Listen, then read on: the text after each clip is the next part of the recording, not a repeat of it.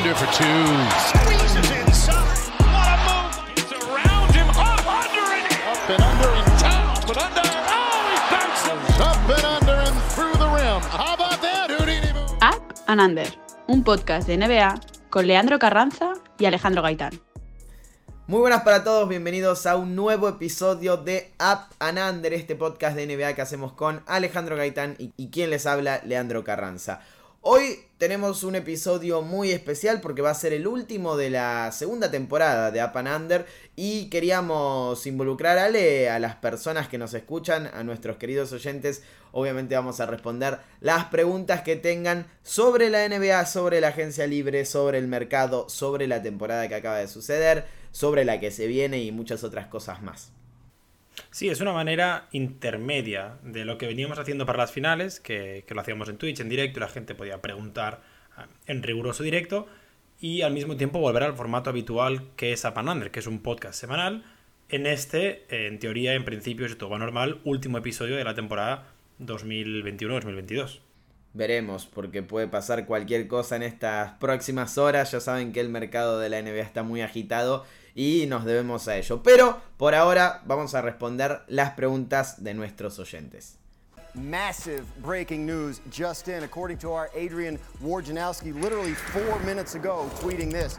Uh, Brooklyn Nets GM Sean Marks is working with Kevin Durant and his business manager Rich Kleiman on finding a trade uh, for the franchise star. Apparently, Durant requested a trade from the Nets today, according to Woj. So obviously, I mean, this, this is going to dwarf anything that happens tonight in free agency. Han pasado semanas ya de la consagración de Golden State Warriors en las finales de la NBA. Lo cubrimos en los episodios especiales de Up and Under que hicimos en Twitch. Eh, victoria en seis partidos ante Boston Celtics en esas finales que le dieron a Stephen Curry, Draymond Green, Clay Thompson y Steve Kerr su cuarto anillo en ocho años. Y ha quedado un panorama bastante interesante en la NBA al que podemos analizar a medias, porque la realidad es que puede cambiar en cuestión de horas. ¿Por qué? Porque semanas después del título y pensando o, o, de alguna manera imaginando que la agencia libre y el mercado de la NBA iba a ser más tranquilo de lo normal, cae una bomba en la liga. Kevin Durant pide el traspaso, lo anuncia Shams Charania.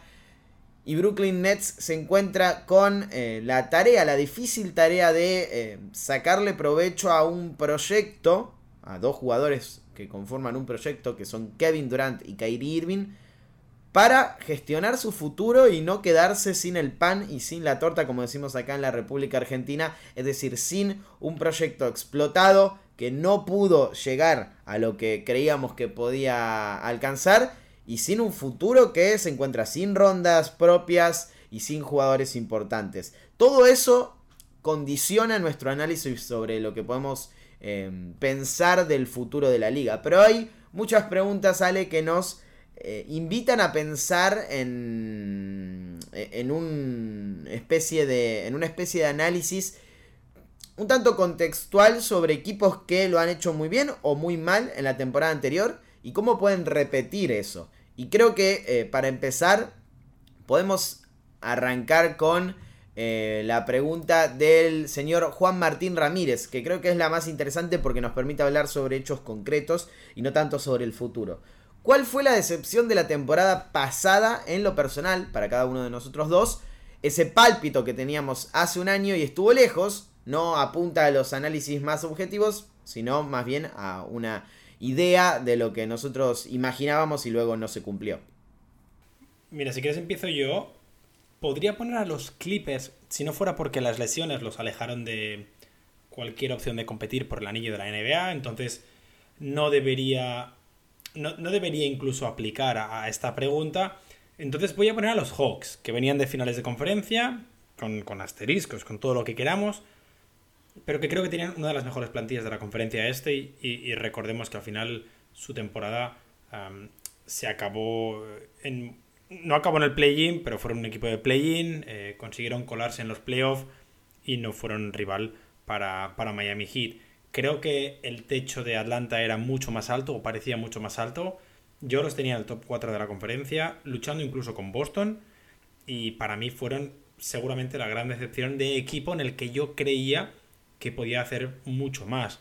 Y si nos vamos a un nombre en particular, eh, cambiando de franquicia, eh, Rick Carlisle. Creo que en Apanander dije Rick Carlisle Coach of the Year y debería dar gracias de tener un trabajo a día de hoy. Bien, eh, son, son interesantes porque, repito y, aclaramos, son personales, ¿eh? no quiere decir que la opinión pública o, lo que la gran mayoría pensaba eh, no, no condice con lo que ocurrió, sino más bien lo que pensábamos nosotros, quizás era una corazonada o, o una apuesta.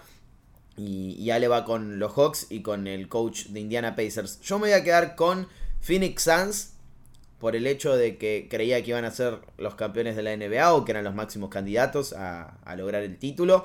Me parecía un equipo que estaba formado para ser incluso mejor que en el año 2021 y de hecho en la temporada regular lo demostraron.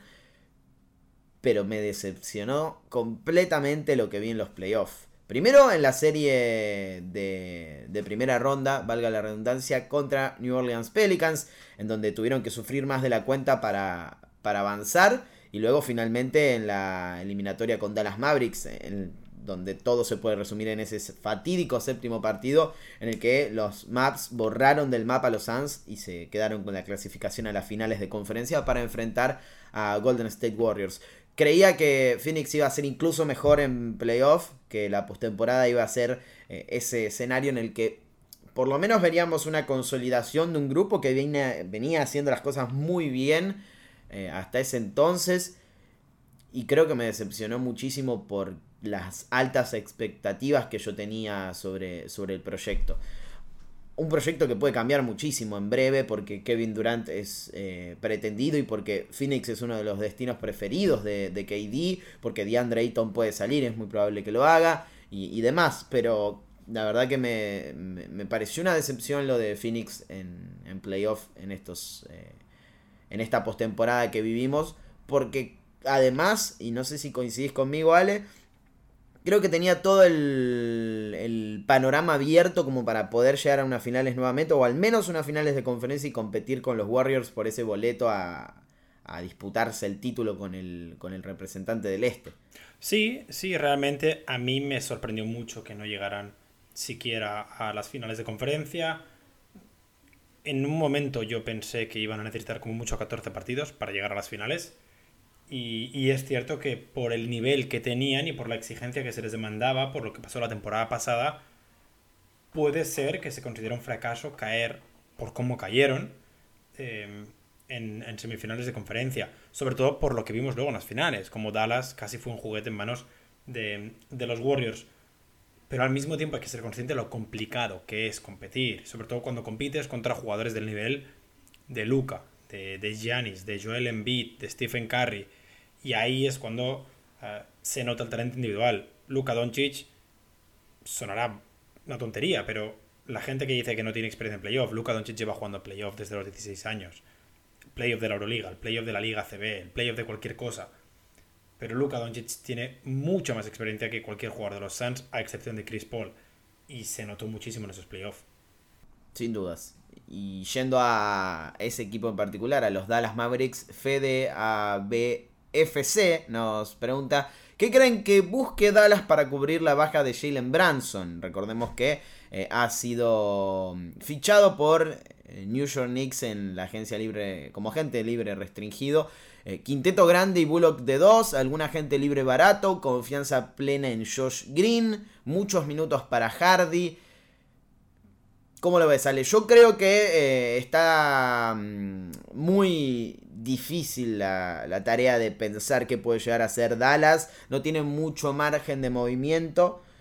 Se pensó en Colin Sexton, pero parece que, cada vez está más lejos y la, la idea es que renueven los Cavaliers todavía es, posible que, salga, pero eh, es muy complejo que, llegue a Dallas Mavericks. Me parece que si hay que ir por, algún lado va a ser em, por una apuesta importante a, Jaden Hardy, que es un jugador que te puede anotar eh, puntos de, manera individual, que, crea sus propias situaciones ofensivas y es bastante interesante en, ese sentido, lo demostró en, el, proyecto Ignite en la G-League.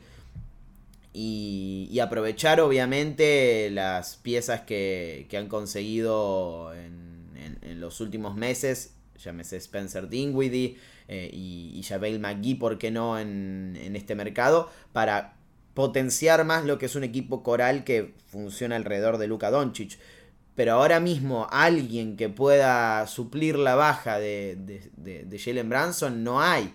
Eh, se supone que Dinwiddie tendría que serlo, pero no es un jugador con las mismas características. Y, yo apunto a, eso, a que Hardy tenga un papel más importante del que se crea que va a tener en, en esta temporada.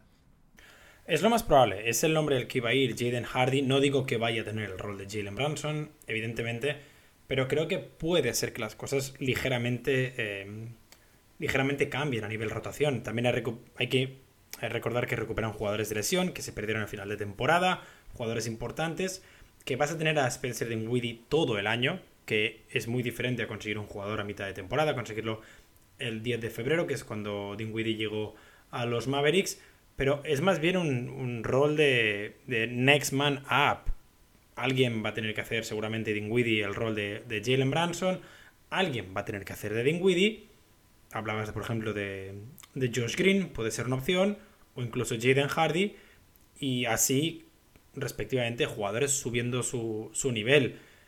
Evidentemente, entre Tim Hardaway, eh, Reggie Bullock, Dorian Finney-Smith, no sé hasta qué punto Dwight Powell, porque la llegada de Christian Wood y Javel McGee cambia mucho la rotación interior, pero entre los mencionados van a tener que subir la cantidad de puntos, porque Jalen Branson era muy importante en ese aspecto en, los Mavericks. Pero al final creo que es más el problema nominal de has perdido a tu segundo mejor jugador que el problema de quién lo va a reemplazar. Porque va a ser un tema colectivo, va a ser un tema de que tienes jugadores de sobras y que igual no te esperas 20 puntos de un jugador, pero hay seis jugadores que pueden meter tres puntos más. Y ahí recuperas esos 20 puntos. Borré completamente de mi cabeza Christian Wood y menos mal que lo recordaste porque creo que va a ser clave en ese sentido. Tiene todo para llegar a ser el segundo mejor jugador de Dallas Mavericks. Eh, se puede complementar a la perfección con, con Luca en ofensiva y mejorar sus prestaciones en, en defensa porque ha tenido momentos importantes desde ese costado de la cancha y puede recuperar esas sensaciones. Viene de dos proyectos eh, perdedores. Eh, Detroit y, Houston son equipos que están reconstruyéndose y no tienen la intención de competir. Eh, Christian Wood es un jugador que ha demostrado que viene en franco ascenso y supongo que tiene ganas de, de marcar eso en un proyecto competitivo como lo es Dallas. Así que creo que es la clave. Si, tenemos que mencionar a un jugador eh, por características, debería ser Hardy o Spencer Dinwiddie. Por eh, nivel, a la hora de pensar en suplir la baja del segundo mejor jugador y, ocupar ese rol, es Wood. Pero coincido en lo que dice Ale, que eh, creo que va a ser un trabajo más colectivo y, de mm, cubrir desde esa faceta colectiva el hueco que se ha generado más que de un hombre en particular. Y sobre todo teniendo en cuenta que puede llegar a ser la temporada de quiebre de Luka Doncic. Y por quiebre me refiero a eh, pelear por el MVP y ser el máximo candidato a, ganar ese premio. Así que veremos qué pasa con los, eh, con los Mavericks que eh, tienen un piso muy alto, finales de conferencia, veremos si pueden repetir eso en la 2022-2023. Decía Grizzlies porque estaba leyendo ya la tercera pregunta, que es de José Domingo NBA. ¿Cómo veis a los Grizzlies? Mantienen el equipo del año pasado, menos Anderson y Melton, y han apostado por juventud y sin ningún fichaje, por ahora, en la agencia libre. ¿Creéis que repetirán lo conseguido esta pasada temporada? Gracias. ¿Cómo lo ves, Ale? Me cuesta verlo. Em, primero, y, lo que comenta en la pregunta, han conseguido a cinco jugadores rookies, uno de ellos undrafted, como es Kenneth Lofton Jr. y luego Jake Laravia, Vince Williams, David Roddy y Kennedy Chandler. Y no han conseguido nada más. Si digo nada más, porque sí, es verdad, tiene nada ni Green, pero se va a perder, si no toda, casi toda la temporada. Y han perdido a dos jugadores que fueron importantes, de Anthony Melton y Kyle Anderson. Mantienes a Tyre Jones, que era seguramente tu gran agente libre eh, junto a Kyle Anderson la pasada offseason, pero siento que el equipo no mejora. Mejorará evidentemente con el paso adelante de Chamorán, de Dylan Brooks, evidentemente Desmond Bain. Has perdido a Jaren Jackson hasta Navidad. Hay que recordar la lesión de Jaren Jackson Jr. o la operación de Jaren Jackson Jr. que se va a perder la temporada casi hasta Navidad. Y me da la sensación de que estos Grizzlies no mejoran. Lo que implica es que los Clippers sí mejoran porque recuperan a Kawhi, simple y llanamente porque recuperan a Kawhi. Los Nuggets mejoran porque han hecho una de las mejores off-season y recuperan a Jamal Murray y a Michael Porter Jr. Los Warriors vienen de ser campeones. Los Suns, a falta de solucionar el tema de Andre Ayton, siempre van a ser candidatos. Y yo ahora mismo no pondría a los Grizzlies top 4 de la conferencia oeste. Entonces, creo que no mejoras el resto de la conferencia, o bien da la sensación de que son mejores, o mejoran, y tú como que te has estancado. Ahora, igual, igual Jake Larabia, igual David Roddy se convierten en candidatos al Rookie of the Year, lo dudo bastante, pero siento que no han hecho ese splash que daba la sensación el año pasado que este verano iban a poder hacer por espacio salarial. Sí, sí, sí, coincido. Yo tampoco los veo en el top 2 de la NBA como lograron eh, estar en, en, la próxima temporada. Y, y es por, por, una cuestión más de lo que. No por lo que no han conseguido o lo poco que se han movido en el mercado, eh, como, como, mencionabas, eh, eh, por conseguir fichajes y demás, o, o, por las salidas de Kyle Anderson y, Melton, sino por la lesión de Janet Jackson Jr. Para mí es clave, sacando la obviedad de que obviamente Jean Morant fue el mejor jugador del plantel y lo va a seguir siendo por mucho tiempo, mientras esté en Memphis va a seguir siendo el mejor jugador. Para mí Jackson Jr. fue la clave del rendimiento de los Grizzlies durante la 2021-2022. Por su nivel, y no solo por eso, sino por el rol que ocupó posteriormente al arranque de campaña, cuando había eh, arrancado con, iniciado con un rol distinto, pasó a ejercer de, ancla defensiva como básicamente pivot solitario y modificó el sistema defensivo de Memphis para mejorarlo. Y, y más allá de que eh, creo que los jugadores son interesantes, los que draftearon, Jake eh, Larrabia, David Roddy eh, y, demás, y que Morant y Desmond Bain van a, van a evolucionar, van a ser mejores el próximo año. Fueron la sexta mejor defensa de la NBA y va a ser complicadísimo sostener eso sin su mejor defensor. Así que teniendo en cuenta los problemas internos y el... Teniendo en cuenta los problemas internos y el valor que, ha conseguido el, grueso de la conferencia del oeste a la hora de recuperar eh, piezas perdidas y demás, lo que mencionaba Sale recién con Kawhi, Michael Porter Jr., Jamal Murray y, y, todos los otros equipos que se están reforzando y que ya sabemos que son buenos, veo complicado a Memphis para mantener lo que hicieron. Eh, aclaremos esto, ¿eh? no estamos diciendo que los Grizzlies no vayan a ser un equipo de playoff. Son un eh, proyecto espectacular que para mí sobre mm, eh, fueron por sobre sus expectativas en la temporada pasada, por decirlo de alguna manera. nadie esperaba que fueran el 2 de, de la liga y lo lograron. Y lo normal hubiese sido que fueran el 5 o el 6 de la conferencia oeste. La realidad para mí es más cercana a eso que al 2 de la liga. Y habla bien de Memphis eso, que hayan eh, logrado evolucionar eh, más allá de lo que se esperaba. Pero no se vuelvan locos o no mmm, crean que son una decepción si en esta temporada son quintos o sextos. Porque supongo que teniendo en cuenta todos estos problemas es la realidad. A mí, está feo lo que voy a decir, ¿eh? pero es un equipo que a día de hoy me recuerda bastante a los Jazz de los últimos cinco años. Un equipo que en temporada regular puede sorprender por el bloque que tiene, pero que igual en playoff le va a costar mucho más por el tipo de baloncesto que hace. Por, por una cuestión de, de, configuración y de cómo te atacan los equipos o cómo te tratan de, de hacer sufrir los equipos en playoff. Sí, sí, puede ser. Yo, yo los veo con más potencial que los. Eh, que los Utah Jazz por una cuestión de que creo que son más versátiles. y tienen, tienen más armas o, más recursos que ellos. Eh, principalmente porque eh, Janet Jackson Jr. me parece un defensor más versátil que, que Rudy Gobert, no mejor, no peor, más versátil eh, y creo que tienen un potencial de mejora más grande en sus estrellas. Desmond Bain puede llegar a ser una estrella, pero ya Morant para mí ya es mejor que, o, puede llegar a ser mejor que, que Donovan Mitchell. Eh, entonces ahí pueden eh, sacar una ventaja en ese sentido. Eh, hay que ver, es un, es un, proyecto muy joven, no, no podemos analizar nada a futuro sin ver lo que, lo que hagan en los próximos años. Pero la realidad es que no creemos que vayan a tener el mismo impacto en temporada regular al menos eh, por, todo lo que decimos, se pierde al menos dos o tres meses eh, Janet Jackson Jr., eh, van a, tener que competir contra uno este más cargado y demás en, esta 2022-2023. ¿Tenés alguna pregunta, Ale, de las que llegaron a, tu Twitter? Sí, tengo... A ver, empecemos por ejemplo por esta, que me ha hecho... Me parece interesante, porque lo podemos relacionar con la actualidad.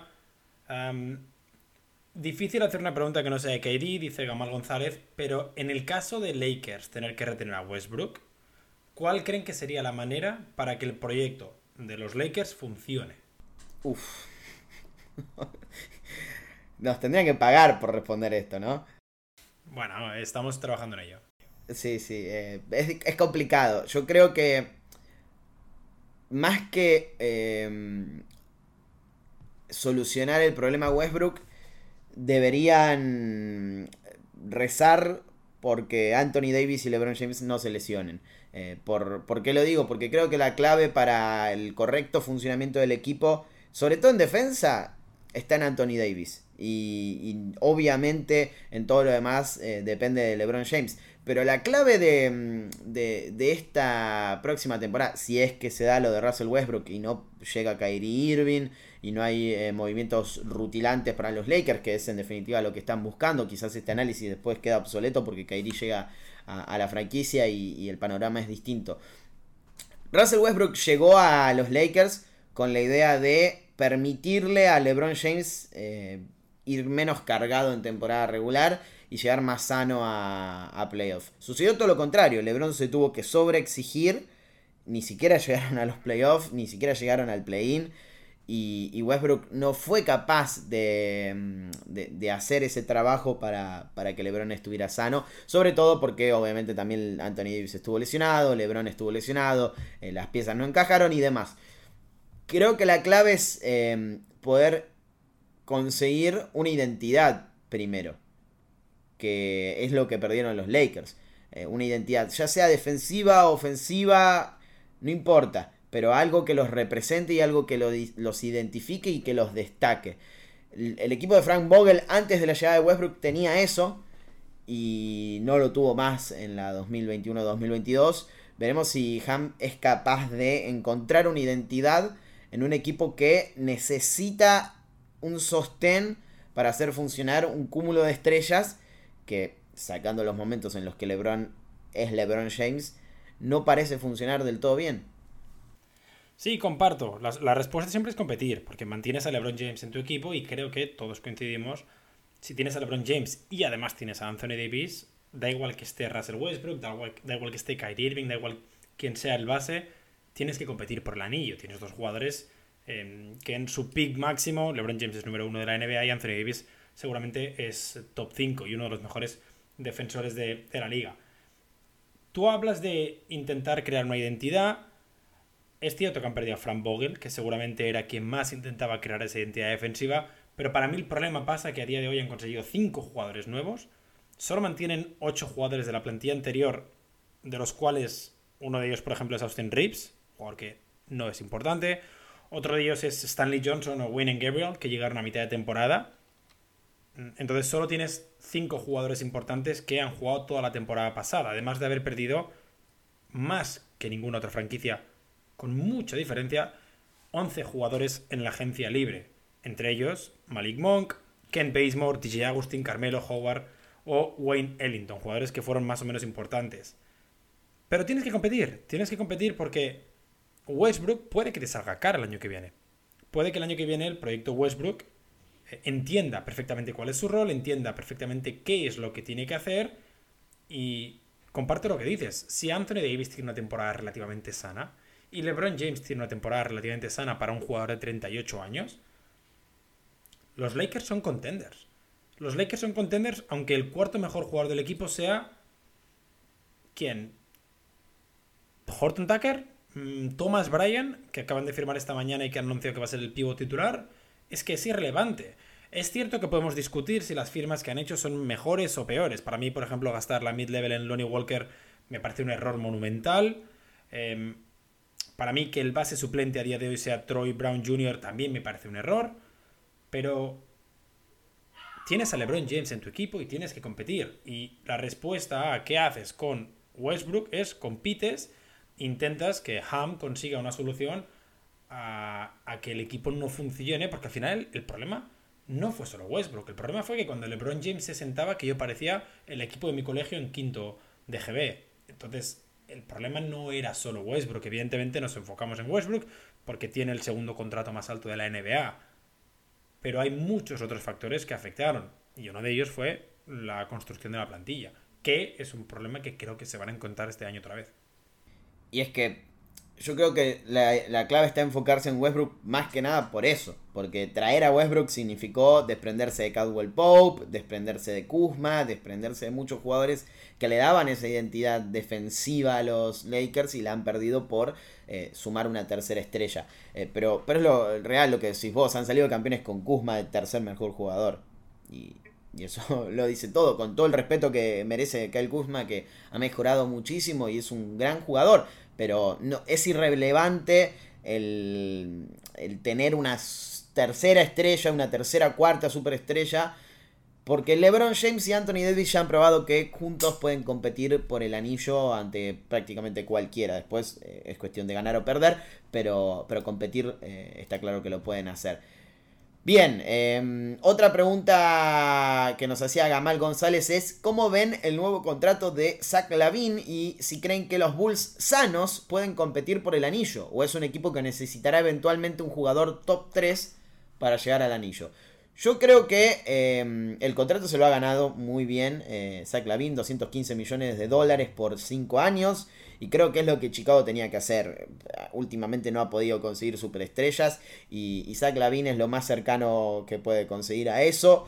Y, y debía renovar. Los sanos, los Bulls, Creo que pueden ser un equipo muy competitivo en los playoffs de la conferencia este, sobre todo porque han hecho buenos movimientos en, este mercado. Renovaron a Derek Jones Jr., em, el, hecho de que hayan conseguido a, Goran Dragic también eh, es interesante en, lo que refiere a la, segunda unidad.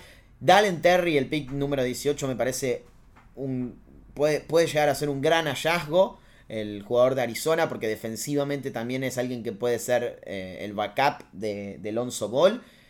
Y eh, Andre Drummond, con todo lo que yo pueda criticarle, es superior defensivamente hablando a Nikola Vucevic. Entonces puede ser un, buen respaldo en ese sentido, porque además son más músculos y, más fuerza a la pintura, que es algo que necesitaban. Ahora, dicho esto, y, y aclarando que pueden ser muy competitivos, reafianzando esa idea con, todos sanos, ¿eh? ¿eh? obviamente. Creo que hay mínimo tres equipos por encima de, Chicago Bulls en, solo en el este. Eh, mínimo solo en el este. Eh, Boston, Miami, Milwaukee son superiores. Creería que Atlanta puede serlo. Yo pondría Filadelfia. Estoy muy arriba en el barco de Filadelfia. Una vez anunciado el tema de Harden, comparto esos cinco como mínimo. Por eso digo, es muy difícil que compitan por finales de la NBA, porque me parece que el núcleo es muy bueno, pero sigue siendo peor que el de las principales eh, franquicias del este y luego tenés todo lo que ya sabemos que tenés en el oeste. Entonces, sí que son un equipo competitivo de playoff, sí que pueden dar una sorpresa, no los veo como grandes candidatos. Sí, comparto. El, tema del contrato de, mm, de Zach Lavin, que es cierto que puede ser que la gente considere que es un salario muy alto. Al final recordemos que ha firmado 215 eh, millones por 5 temporadas. Sí. Entonces va a estar cobrando, bueno, la quinta es player option, pero va a estar cobrando unos 43 millones. El problema no es que se merezca uno esos 43 millones. El problema es, por cómo funciona la NBA, Zach Lavin tiene que cobrar esos 43 millones. Porque es un máximo. Y si no le das un máximo a Bradley Bill, alguien se lo va a dar. Eh, por cómo funciona la NBA, una franquicia puede dar, con mucha suerte, tres máximos. Sobre todo si son jugadores que has elegido en casa, que no es el caso de Zach Lavin. Miramos a Golden State Warrior en este caso. Por cómo funciona la NBA, a tus estrellas les tienes que dar un máximo. Zach Lavin ha demostrado ser un jugador nivel All-Star. Zach Lavin es un jugador que puede incluso llegar a pelear por colarse en el tercer All-NBA Team. Si tiene una temporada muy buena, los Bulls acaban siendo top 5 de, de la conferencia. Pero igual puedo pensar que Zach Lavin no debería cobrar 40 millones. Igual que puedo pensar que Jalen Branson no debería cobrar 26 millones. Pero es un tema de que si quieres mantener a ese jugador o si quieres conseguir a ese jugador, tienes que dárselos porque si no, alguien más se lo va a dar. Es un tema de cómo funciona la NBA y, cómo está hecho según la normativa de contratos, de contratos máximos. Comparto que hay como mínimo cuatro equipos mejores que, estos Bulls. también creo que le falta un movimiento a Chicago. Siento que tienen demasiados jugadores exteriores. Estamos hablando de eh, de Mar de Rosen, Lonzo Ball, Alex Caruso, Kobe White, uh, Ayo Dosumu, Zach Lavin y Goran Dragic. Muchos bases, de hecho. No me extrañaría un movimiento más. Pero ese es el resumen un poco. El dinero se lo tenías que poner en la mesa a Zach Lavin. Eso no te pone top 5 de la conferencia. No, para nada. Pero sí que tienen un gran equipo y, me parece que está bien apostar por este núcleo que es una mezcla de jugadores veteranos como Lavin eh, y, sobre todo de Rosen más Lonzo Ball y demás, eh, veteranos jóvenes en, algunos casos, y, proyectos interesantes de mucha juventud como Patrick Williams y, el mencionado Dalen Terry que también entra en, esa dinámica, así que veremos qué pasa con, con los Bulls. Otra pregunta de Finals MVP mexicano, supongo que lo dirá por Steph Curry. No es mexicano Steph Curry, pero eh, es Esteban Curry. Le mandamos un saludo al amigo Alberto Garbus02. ¿Cómo ves a Clay Thompson para la siguiente temporada? ¿Le dará para ser All-Star? Bueno, Clay Thompson eh, fue All-Star las cinco temporadas consecutivas previas a su lesión, a sus dos lesiones, eh, que lo dejaron fuera por dos campañas consecutivas. Y en la 2021-2022 promedió 20,4 puntos, con eh, un 42% de acierto y un 38% en triples, más 4 rebotes y casi 3 asistencias. Creo que, que Clay Thompson es un jugador que puede entrar en, en esa... Eh, en ese grupo de candidatos al All-Star Game, pero cada vez la tiene más complicada. Vamos a, vamos a separar en partes. Clay Thompson puede llegar a tener nivel de, nivel de All-Star y de hecho creo que va a tener un nivel superior a la, temporada pasada porque van a pasar más meses de, entrenamiento, eh, un ritmo mayor de juego y, ya va a estar mucho más afianzado que en el inicio de su vuelta. Puede tener nivel, nivel de All-Star y va a jugar mejor. Al mismo tiempo creo que hay muchos más guardias con chances de entrar a el All-Star que en los años anteriores. Eh, y me parece que Jean Morant, Devin Booker, el propio Chris Paul todavía, su compañera Stephen Curry, eh, me estoy olvidando de muchísimo, Jay Gillius Alexander, Luca. Luca, eh, Espera, tenía alguno más aquí en la lista. Bueno, no sé si Anthony Edwards cuenta como guard. Sí, sí. Eh, veremos qué pasa con Jamal Murray. También, correcto. Demian Lillard el año que viene. Por eso, son muchísimos jugadores que me parece que le quitan un poco de, de, mm, de, de chances de entrar. Sobre todo porque él está en un equipo que es campeón de la NBA y que tiene a Jordan Poole, a Stephen Curry, a Draymond Green Va a tener minutos más importantes de Jonathan Kuminga. Eh, va a ser difícil que destaque tanto como para poder superar el, impacto de, esos nombres. Eh, por eso lo veo complicado. No, no le interesa para nada a Golden State que, que Clay Thompson sea All-Star. Eh, obviamente es un reconocimiento interesante sumar su sexta nominación. Pero mientras él tenga nivel de, de, jugador estrella, con, eso alcanza y sobra. Yo a favor de eh, Clay apunta en la libertad que votan los fans. Y eso a favor de los Warriors siempre. Y que Clay cae muy bien entre los jugadores. Eso hay que admitirlo. Fans y jugadores votan, eso va a favorecer a Clay. Al mismo, al mismo tiempo he puesto en contra que para el All-Star se exige cierta regularidad en los primeros tres meses de la temporada.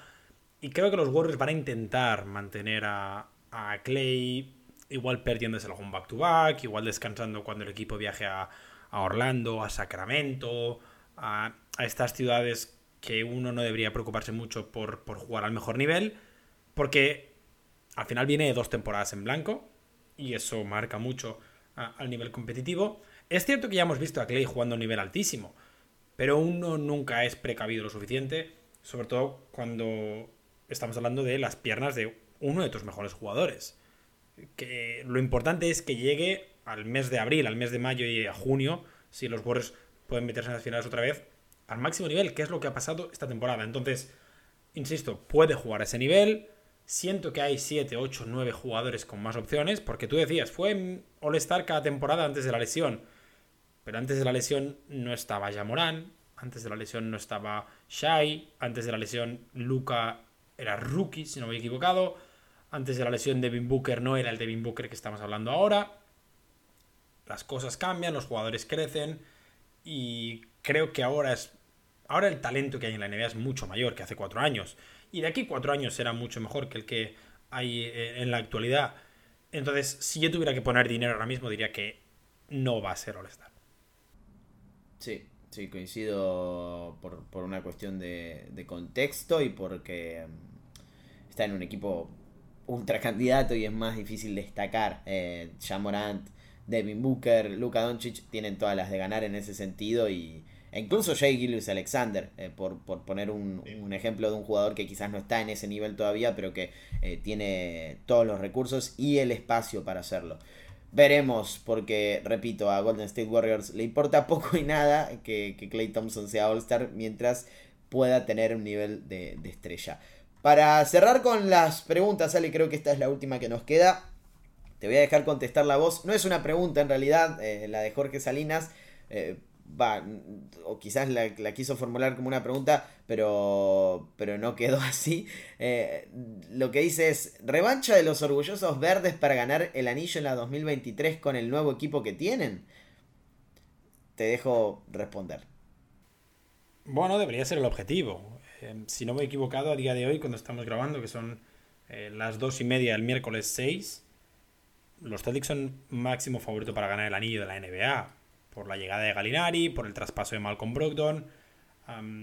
es cierto que en la agencia libre no se han movido mucho, es cierto, pero mm, ahora mismo tiene una rotación de 10 jugadores que muy pocos equipos en la NBA tienen del mismo nivel, sobre todo creo que lo importante es manteniendo las 8 piezas principales.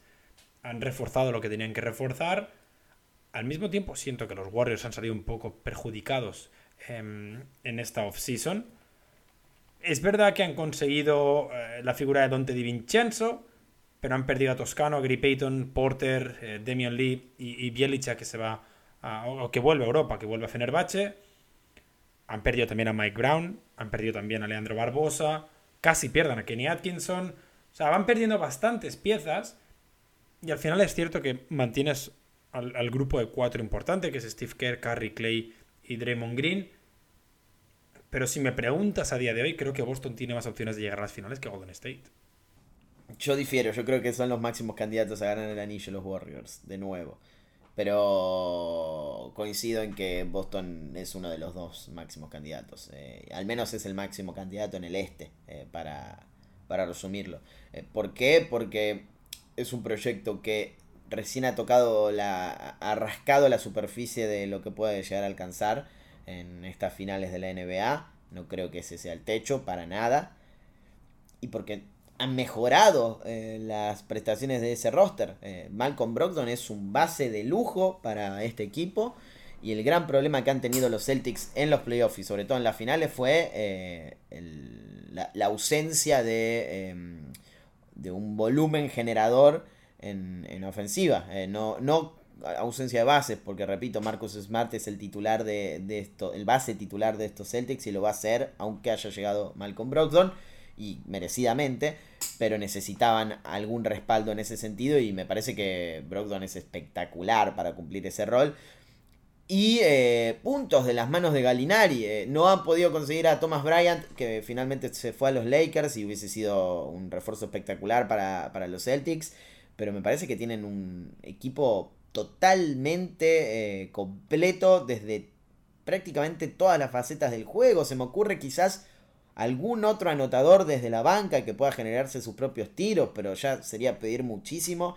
Eh, y creo que los Celtics eh, se, pueden permitir no tener ese jugador, aunque la gran mayoría de los equipos campeones de, la NBA en los últimos años lo tienen o lo tuvieron. Eh, creo que, están tan completos que, se lo pueden permitir. Y, Galinari puede llegar a hacer eso. Eh, van a seguir siendo mejores Tatum y Brown. Eh, Robert Williams puede estar más sano que, nunca y ya sabemos lo que es cuando está sano.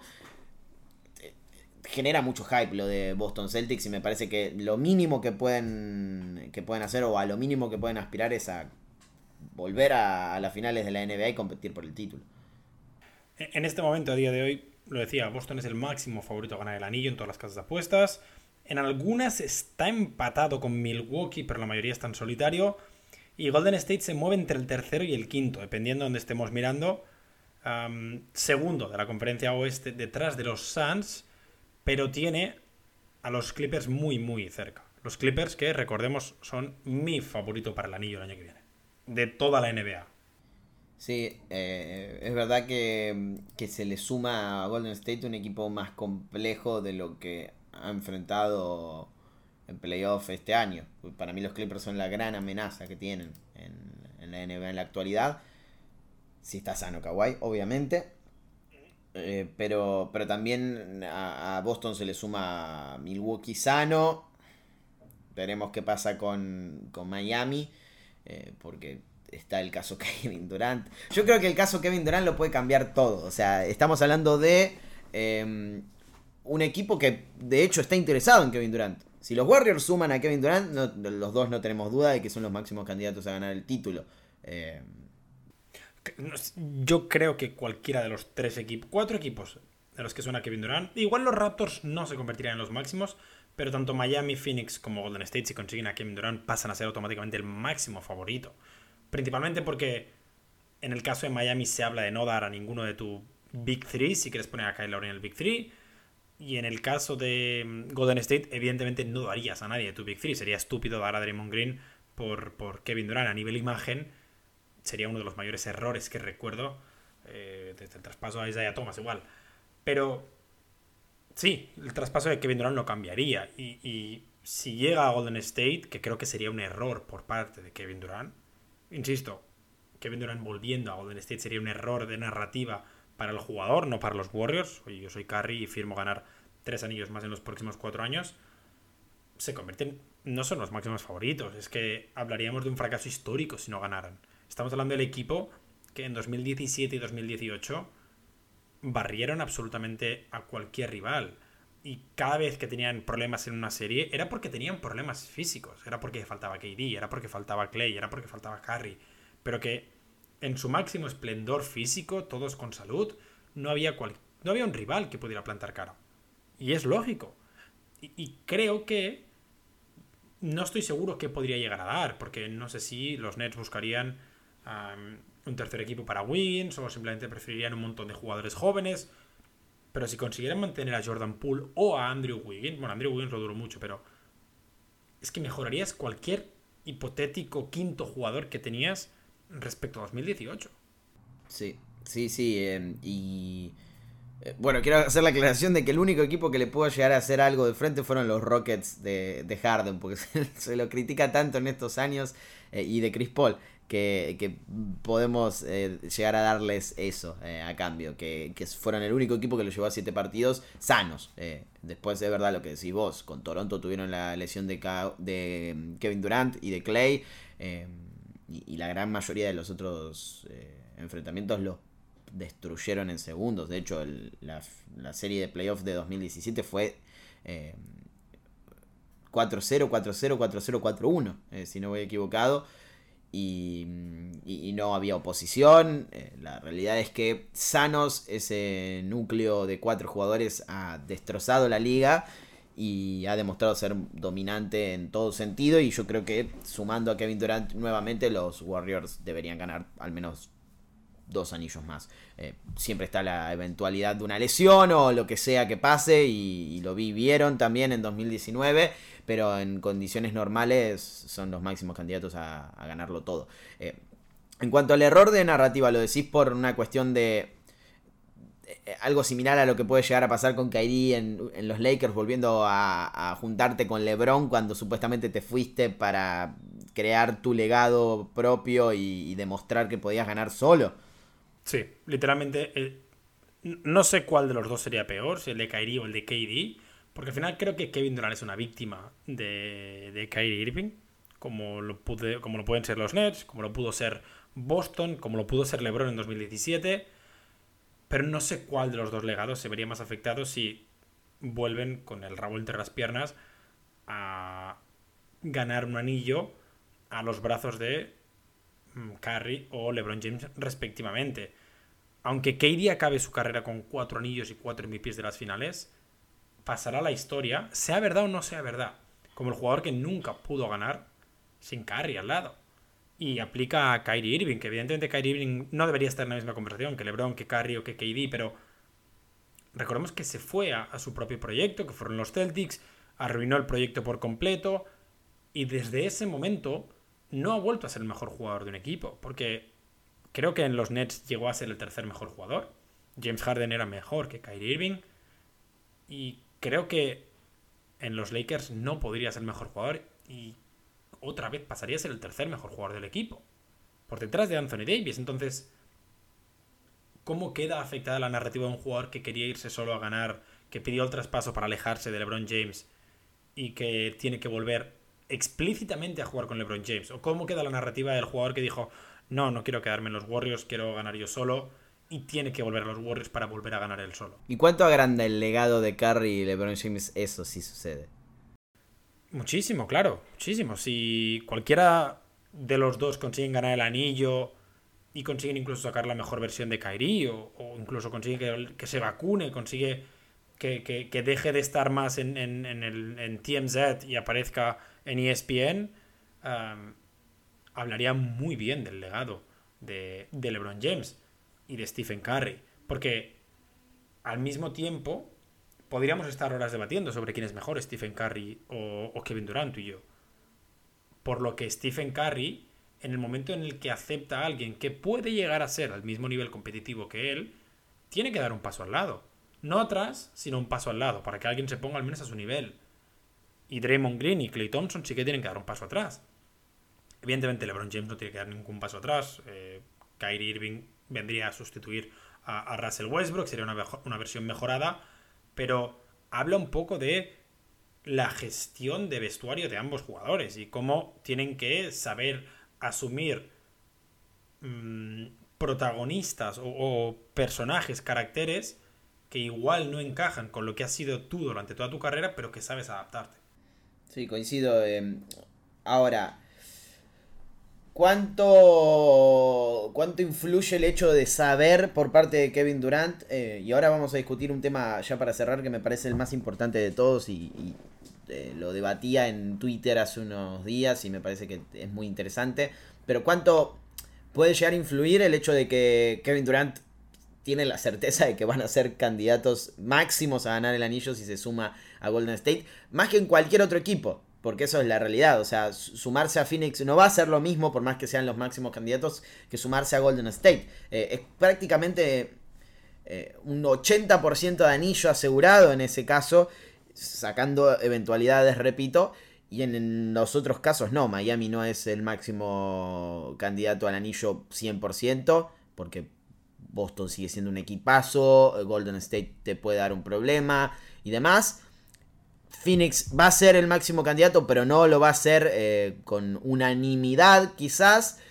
Y Toronto no creo que sea el máximo candidato, incluso si suma a Kevin Durant. Entonces sabe que tiene en Golden State la mejor opción posible para seguir ganando. ¿Cuánto puede influir eso? No lo sé, la verdad. Pero lo más importante acá es cuánto de... Mm, o, cuál es el porcentaje de eh, responsabilidad o de control que tiene Kevin Durant sobre esta decisión. Porque hay gente que en Twitter dice que Kevin Durant va a elegir el lugar al que va a ser traspasado y que no hay vuelta atrás y que si él quiere Phoenix o Miami, va a ser Phoenix o Miami y se acabó. Y yo personalmente creo que, sacando la obviedad de que sé que estamos en un mundo eh, y en una actualidad en la que las superestrellas tienen más control y más poder que nunca, creo que esta situación en particular es muy, muy, muy delicada y que Brooklyn va a tratar de sacar el mayor provecho posible de un traspaso que es básicamente admitir que un proyecto se te fue de las manos, explotó y no era lo que vos esperabas, que es reunir a tres superestrellas, que luego fueron dos y que al final no va a ser ninguna y que no te dio ni siquiera unas finales de conferencia este. Por lesiones, por problemas personales, por lo que quieran, pero el proyecto fue eso. Entonces, Brooklyn sabe que tiene esa imagen por detrás.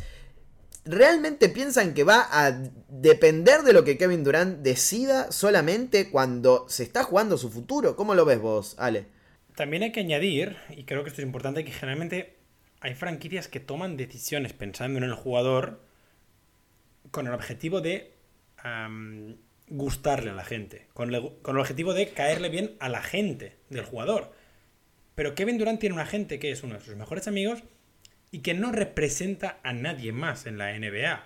Por lo que hacerle una mala jugada a Kevin Durant no es lo mismo que hacérsela a un jugador representado por Clutch, por ejemplo, que tiene 46 jugadores en la NBA, si no me he equivocado.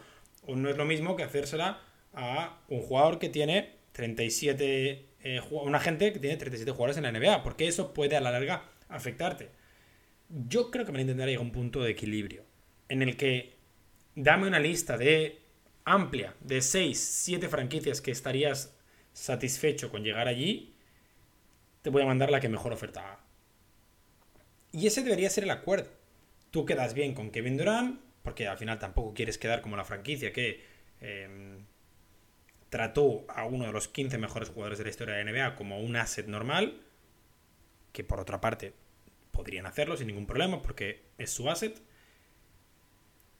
no quieres cerrar la puerta a que estrellas vengan en la agencia libre a los Nets si tratas mal a Kevin Durant. Entonces buscarán el equilibrio entre dame esa lista, 6, 7, 8. No sé quién estaría en esa lista, evidentemente se habla de Miami, se habla de Phoenix, se habla de Golden State, se habla de Toronto. Yo sigo poniendo, por ejemplo, a Washington en esa lista. Eh, no me sorprendería que salga algún equipo más. Y luego, pues los Nets deberían tener todo el derecho del mundo a elegir la mejor oferta sobre la mesa de, todas esas. Con Kairi va a ser diferente, mm, porque Kairi, el tema es que el año que viene es agente libre y que Durant tiene cuatro años de contrato. Y entendería perfectamente que lo traspasaran por cualquier cosa. Pero, pero con Kevin Durant sí que van a tener que tener un poquito más de cuidado por el hecho de que los jugadores van a querer entender por qué trataste mal a tu superestrella. Y yo sé que quien ha pedido el traspaso es Kevin Durant, pero al final los jugadores van a mirar cómo la empresa, que en este caso son los Nets, ha tratado al trabajador. Al final, eh, Kevin Durant cobrará 50 millones, pero Kevin Durant es un asalariado más. Sí, y, y, si se da el caso de que Kevin Durant solo quiere ir a Phoenix o a Miami y la mejor oferta la hace en Toronto o Golden State, ¿qué pasa? Toca hacerle entrar en razón. Toca hacer entrar en razón a Kevin Durant o ahí a va a ser decisión de uno de los propietarios de Alibaba de decidir si quieres traicionar a Kevin Durant o salir perdiendo. O, buscar un traspaso a tres bandas. Yo sigo pensando que la mejor oferta la pueden hacer los Raptors. Más que la de Golden State. Es que la de Golden State es complicada por el tema de Wiggins. Hay que buscar un tercer equipo. Sí, sí, yo me, lo imagino con, con, John Collins, por ejemplo, yendo a Brooklyn, eh, que, es lo más cercano que pueden conseguir un All-Star. Eh, yo lo digo. Claro, pero yo soy. Yo, soy al mismo tiempo Atlanta y no sé si quiero ayudar a los Nets. Es verdad, pero conseguís a un jugador que quizás necesites como Wiggins y te desprendes eh, del jugador que querías desprenderte. Sí, sí, sí, sí, es una opción, es una opción. Veremos. Yo digo, uno por uno, la mejor oferta la tiene Toronto. Sobre todo porque en la de Miami tiene que estar Kyle Lowry, que creo que no mejora la oferta. Mano a mano, eh, o sea, sin involucrar a un tercero, sí. Exacto, sí, mano a mano. Y en la de los Suns ya han dejado claro que los Nets tampoco quieren a DeAndre Ayton.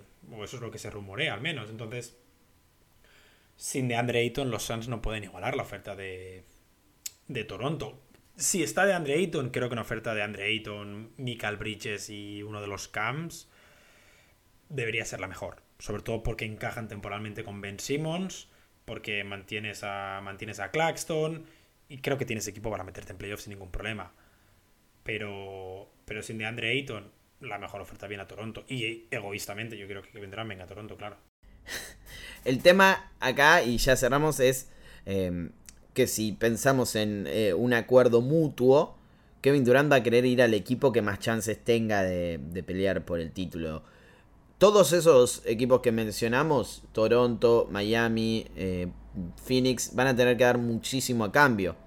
¿Cuánto disminuyen su chance de pelear el campeonato si Phoenix da a DeAndre Ayton, Michael Bridges y Cameron Johnson? Si Toronto da a Pascal Siakam, Scotty Barnes, a Oshie Anunobi o lo que sea si Miami da a Taylor Hero y, y, a Bama de Bayo si se da un traspaso de tres bandas. Yo creo que mucho. La gran diferencia es que Golden State no tocan ni una parte de su, de su núcleo más importante. Eh, dará Jordan Poole, dará Andrew Wiggins. Su segundo mejor jugador en las finales. Bueno, sí, Andrew Wiggins es Pero lo estás reemplazando por Kevin Durant. Eh, a lo que voy es.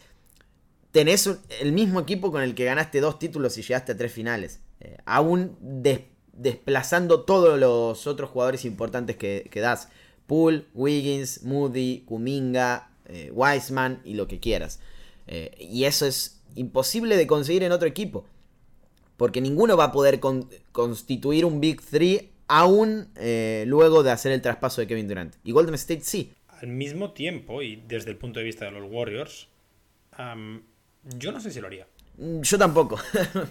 Porque los Warriors tienen, los Warriors tienen equipo para ganar el anillo el año que viene. Y si tú das todo lo que tienes que dar por Kevin Durant, sacrificas todo tu futuro. Todo tu futuro. Evidentemente los Nets van a preguntar por Wiseman, por Kuminga, por Poole, por Moody, por todo el mundo. Van a preguntar por todo.